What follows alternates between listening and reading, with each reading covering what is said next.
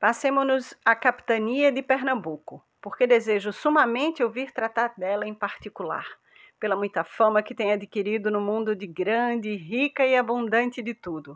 Está situada em 8 graus e 2 terços da parte do sul da linha equinocial.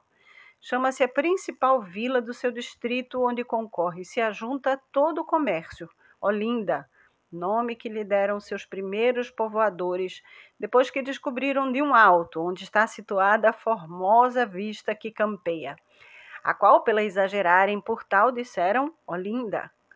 Está esta vila situada em uma enseada, da qual saem duas pontas ao mar. De uma delas se forma o cabo, tão conhecido no mundo por Santo Agostinho, e a outra se chama Ponta de Jesus, por nele está situado um formoso templo dos padres da companhia, chamado do mesmo nome.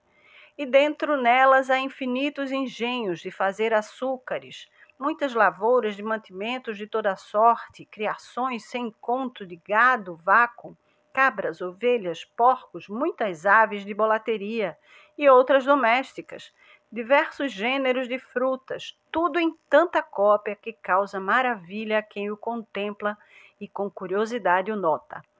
Dentro da vila de Olinda habitam inumeráveis mercadores com suas lojas abertas, colmadas de mercadorias de muito preço, de toda a sorte, em tanta quantidade que semelha uma Lisboa pequena.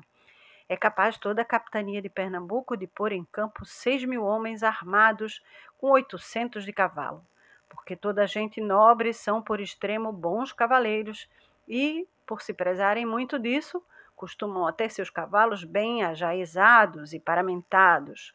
Os padres da companhia têm escolas públicas, onde ensinam a ler e escrever, e latinidade, e pelo mais mosteiros, que se leem as artes e teologia, de onde saem consumados teólogos.